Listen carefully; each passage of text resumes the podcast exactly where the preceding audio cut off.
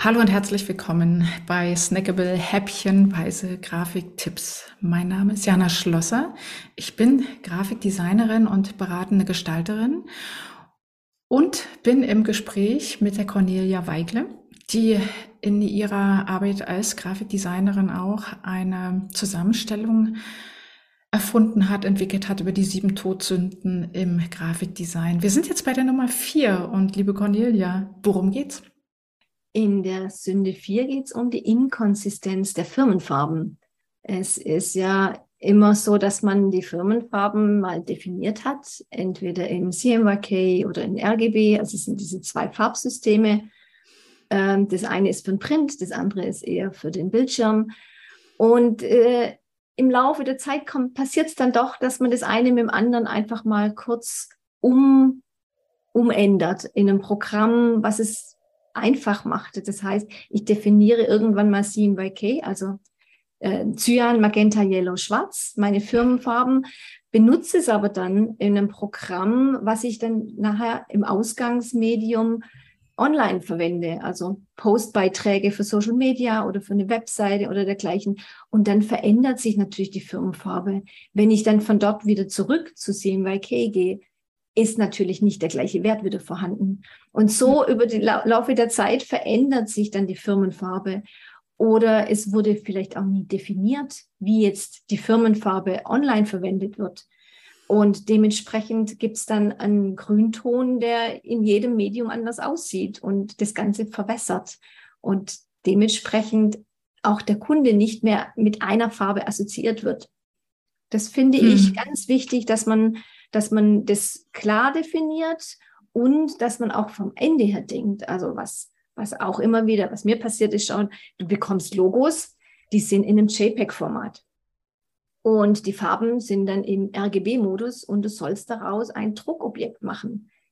Ganz schwierig. Also wie mache ich jetzt zum Beispiel aus RGB CYK, ohne dass ich dann nachher im Prinzip komplett starke Schwankungen habe? Das Gleiche ist, wenn ich einen Kunde habe, der sagt, hm, er möchte jetzt ganz gerne Autobeschriftung haben, dann geht halt nur RAL-Farben. Mhm. sind dann die Folien und die Folien gibt es halt nicht in allen Farben. Und ich weiß jetzt nicht, inwieweit die Zuhörer sich auskennen. RGB ist der größte Farbraum. Und je weniger das wird an Farbwerten, desto enger ist im Prinzip auch die, die, die Zwischentöne. Und deswegen denke ich immer vom Ende her, ich muss im Prinzip schauen, was ist in CMYK möglich und von dort aus rechne ich es dann um in RGB. Dann liege mhm. ich dem Ton schon viel näher und habe im Prinzip auch die Gewissheit, dass mein Firmenlogo immer in dem gleichen Farbton nachher erscheint. Beziehungsweise eben auch gleich, also das mit den, den Aspekt mit den RAL-Farben finde ich ganz wichtig, weil man nie weiß, wo die Firma mal hingeht. Und man sollte sich von vornherein im Klaren sein, dass die, ähm, die Farbauswahl dort sehr viel begrenzter ist und dass man wenigstens annäherungsweise noch an die eigene Firmenfarbe rankommt, wenn man dann mal ja, Autobeschriftung ist das eine oder LKW-Beschriftung. Nicht jeder hat einen LKW, aber es reicht ja schon das eigene Fahrzeug. Wunderbarer Werbeträger übrigens. Und bis hin einfach zu einem Firmenschild. Und ja, so weiter. Sonderfarben. Ich, es gibt ja ganz ja. viele Drucksachen, wie du sagst, Firmenschilder oder Werbemittel, die gehen halt nur einfarbig oder zweifarbig. Genau, Genau, die gehen nur einfarbig, ja. Und dann hat man schon eine Sonderfarbe. Genauso ist es. Du sprichst hier im Prinzip ja einen Aspekt an, der ähm, überhaupt ganz, ganz wichtig ist bei der Entwicklung von Marken, bei der Markengestaltung. Ähm, es ist außerordentlich hilfreich, ein Designmanual zu haben, in dem man sich nämlich sehr genau sozusagen notiert. Es ist wie ein kleines Notizheft, das einen begleitet, ähm, wo zum Beispiel eben verschiedene Logo-Varianten ähm, eingetragen werden, wo die Schriften hinterlegt sind, die ich benutze und auch ein bisschen definiert wird, das ist eine Headline, das ist eine Subline und das ist die Textschrift. Beziehungsweise eben auch, wo man sich sehr genau überlegt, welche Farben sollen wo, wie angewendet werden und wie sind die Farbcodes. Also damit da überhaupt gar kein Durcheinander entsteht, wenn man dann mal an plötzlich die Agentur wechselt oder überhaupt eine Agentur beauftragt oder einen einzelnen Grafikdesigner, dann hat man die Möglichkeit jederzeit zu sagen, hier ist mein Manual, guck da rein, da sind die wichtigsten Informationen zusammengesammelt und damit kannst du jetzt arbeiten, weil ansonsten ja, entsteht da eine ganz, ganz schnelle ähm, Veränderung der eigenen Farbe. Und das ist ja nun nicht Sinn und Zweck eines Markendesigns. Richtig, du hast vollkommen recht, ist, wenn auch Teams zusammenarbeiten. Ne? Ja, also genau. Ein Webdesigner und ein Webprogrammierer, dass die wirklich auch mit den gleichen Tönen arbeiten, ist natürlich nochmal ein komplett neuer Aspekt. Danke nochmal für die Anregung. Was mir auch noch durch den Kopf gegangen ist, was ich mit meinen Kunden immer wieder erlebe und wo ich dann so mh, mm, meine Not habe, sage ich mal, das ist die Tatsache, dass ich einen Designentwurf mache und auch über die Farben natürlich eben, also beim Corporate Design ähm, über die Farben spreche, Farben entwickle, verschiedene Farben vielleicht auch zur Auswahl stelle am Anfang, also so ein iterativer Weg, sich voranzutasten, was passt, was passt nicht, was fühlt sich gut an. Und dann habe ich einen, ich möchte mal sagen, professionellen Grafikbildschirm und mein MacBook, das ziemlich gut in der Farbdarstellung ist, ein gutes Display hat.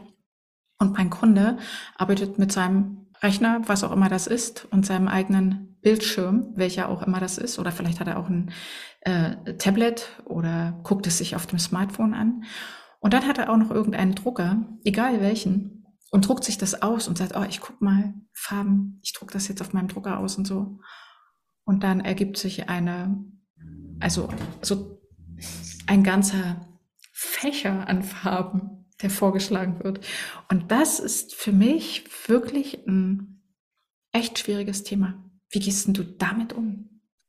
Also in der, ich mache es immer so, dass ich die Dinge ausdrucke oder dass ich mir Proof machen lasse von den Farben, die der Kunde nachher bekommt. Entweder, also es kommt immer darauf an, wenn ich vor Ort bin mit dem Kunde, kann ich das an den Fächern machen oder ja. an, den, an den äh, Beispielen, die ich auch hier habe.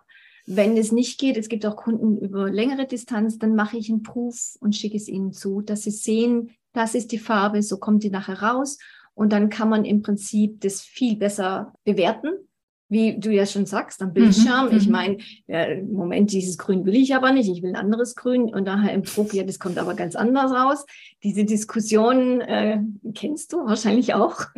Und da, um das zu umgehen, lasse ich mir solche Dinge ganz gern eigentlich mit einem Proof freigeben. Auch wenn Firmen kommen, die jetzt zum Beispiel ein Logo nur für online brauchen, werde ich zumindest darauf hinweisen, dass es mhm. wichtig ist, dass es im Print funktioniert.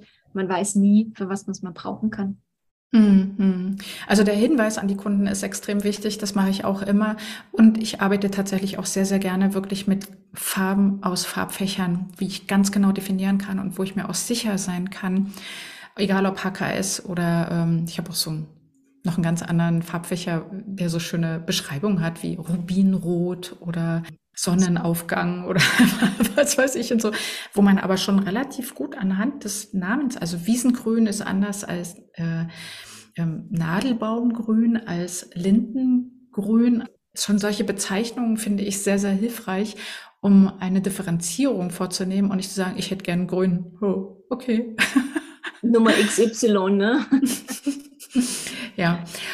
Also Inkonsistenz der Firmenfarben hast du als die vierte Sünde, Todsünde im Grafikdesign benannt, einfach um deine Kunden darauf hinzuweisen oder auch Interessierte darauf hinzuweisen, wie wichtig es ist, sich wirklich ein System für seine Farben auszudenken, zu wissen, dass es unterschiedliche Farbgebungen gibt, also Druck anders als digital und ja, das festzulegen. Also der Tipp mit dem Schreibe dir auf, was du hast, um es dann weitergeben zu können, ist auch ganz wichtig. Bleib bei deinen Kundinnen in Erinnerung, hast du dazu geschrieben. Finde ich gut. War noch was oder ist das damit aus deiner Sicht gut erklärt? Ich finde, wir haben viele Aspekte jetzt äh, berücksichtigt und äh, wie immer, in mein Erscheinungsbild muss halt einfach konsistent sein. Und, das ist der Bonustipp. Genau, wie man da hinkommt, überlasse ich dann doch den, den, den einzelnen Unternehmen selbst, aber einfach, ja, Nachschlagewerk. Ich glaube, das, das bringt es auf den Punkt. Hm, Design Manual, genau. Hm. Liebe Cornelia, vielen, vielen Dank für diese vierte Sünde, für die vierte Folge, die wir damit aufgenommen haben. Und ähm, ja, drei haben wir noch. Soll ich sie mal einfach oder magst du mal zusammenfassen, was wir bis jetzt hatten? Einfach nochmal ganz kurz auflisten. Ja, wir hatten jetzt als erstes die Todsünde war in der Masse untergehen. Mhm. Sichtbarkeit ist wichtig und relevant, äh, um überhaupt erstmal äh, wahrgenommen zu werden. Der, die zweite Todsünde war dann ähm, zu viel Information gleichzeitig. Viel hilft nicht viel. Also wenn ich jetzt die Elemente, die ich habe, einfach nur schön verteile auf mein Format, das äh, bringt den Benutzer eher durcheinander, als dass eine Information äh, bei ihm ankommt. Hm. Die dritte Sünde war dann schlechte Lesbarkeit. Das hm. hatten wir auch sehr ausführlich auch nochmal drüber gesprochen. Einfach Barrierefreiheit bei dem Thema dann auch nochmal berücksichtigen. Hm. Ja, das waren die letzten drei. Und, äh, und jetzt diese Firmenfarben oder Farben überhaupt, ja. Vielen Dank. Dann hören wir uns beim nächsten Mal wieder mit der fünften Todsünde. Und bis dahin sage ich, bleib neugierig. Deine Jana.